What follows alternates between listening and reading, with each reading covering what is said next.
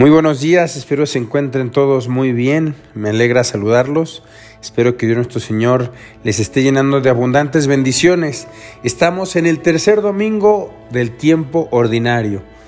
Y a veces como que la palabra ordinario puede ser que nos venga como una especie de rutina, de aburrimiento, pero yo creo que cuando uno vive el tiempo ordinario, de forma extraordinaria es cuando vives de la mano de Dios, sabes descubrir que el respirar es un don maravilloso de Dios y es rutinario. El latir de tu corazón es rutinario y es un don también de Dios. El ver, el escuchar es rutinario, pero de la mano de Dios todo se hace como extraordinario. El día de hoy me gustaría contemplar con ustedes un pasaje del Evangelio, el del día de hoy, que se encuentra en el capítulo primero de San Lucas y después también toma el capítulo 4, 14 y siguientes. Muchos han tratado de escribir la historia de las cosas que pasaron entre nosotros, tal y como nos, nos las transmitieron los que las vieron desde el principio y que ayudaron en la predicación.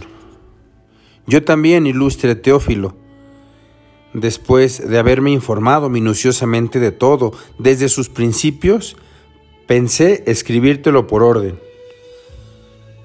para que veas la verdad de lo que se te ha enseñado.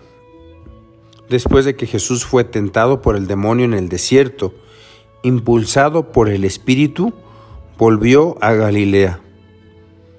Iba enseñando en las sinagogas, todos lo alababan y su fama se extendió por toda la región. Fue también a Nazaret, donde se había criado. Entró en la sinagoga, como era su costumbre hacerlo los sábados, y se levantó para hacer la lectura. Se le dio el volumen del profeta Isaías, lo desenrolló y encontró el pasaje en que estaba escrito. El Espíritu del Señor está sobre mí, porque me ha ungido para llevar a los pobres la buena nueva, para anunciar la liberación a los cautivos y la curación los ciegos, para dar libertad a los oprimidos y proclamar el año de gracia del Señor. Enrolló el volumen, lo envolvió, lo devolvió al encargado y se sentó. Los ojos de todos los asistentes a la sinagoga estaban fijos en él. Entonces comenzó a hablar diciendo, Hoy mismo se ha cumplido este pasaje de la escritura que acaban de oír. Palabra del Señor. Vemos eh, varios aspectos muy interesantes para nuestra vida espiritual en este pasaje del Evangelio. En un inicio dice, después de que Jesús fue tentado por el demonio en el desierto.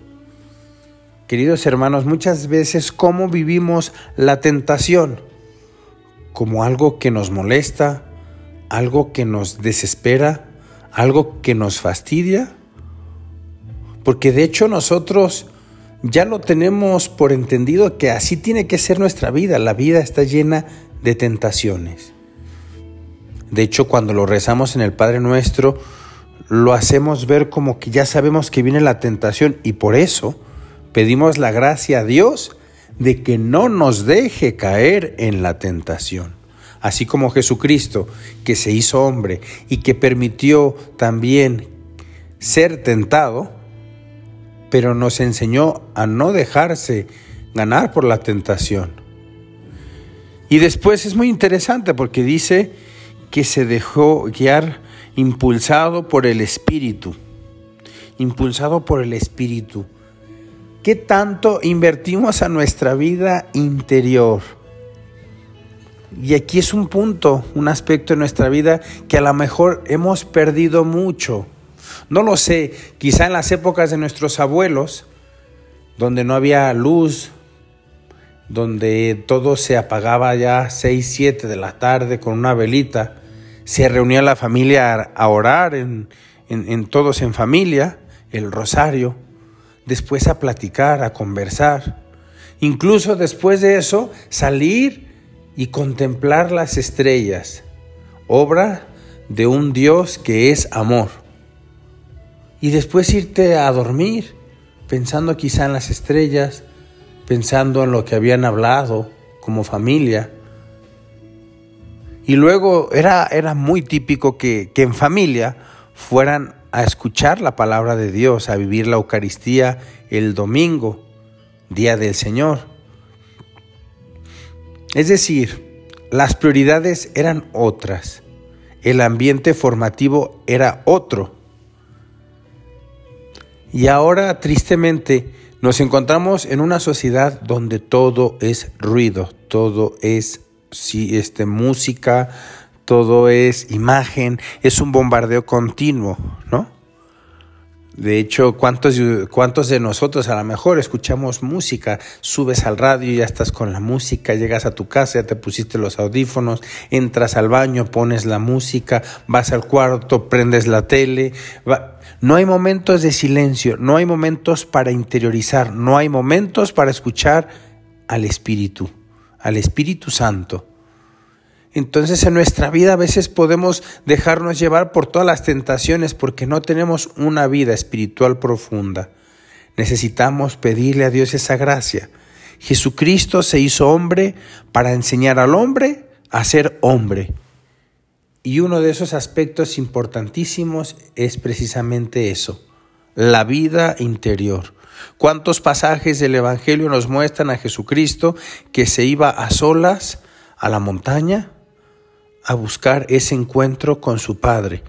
Qué impresionante imagen la de Jesucristo que se va al huerto de los olivos antes de pasar una grande y profunda tentación, va a orar, incluso hasta el punto de sudar sangre, una oración profunda, intensa, fuerte. ¿Qué hacemos nosotros cuando nos vemos en medio de una tentación? ¿Oramos? Aquí, queridos hermanos, creo que tenemos una enseñanza profunda. Orar. El valor del silencio, el valor de la oración, el valor de la vida interior. Ojalá que cada uno haga un esfuerzo por encontrarse consigo mismo y encontrarse con Dios. Queridos hermanos, les mando un fuerte abrazo y les mando también la bendición. Que Dios nuestro Señor me los llene de bendiciones en el nombre del Padre y del Hijo y del Espíritu Santo. Amén.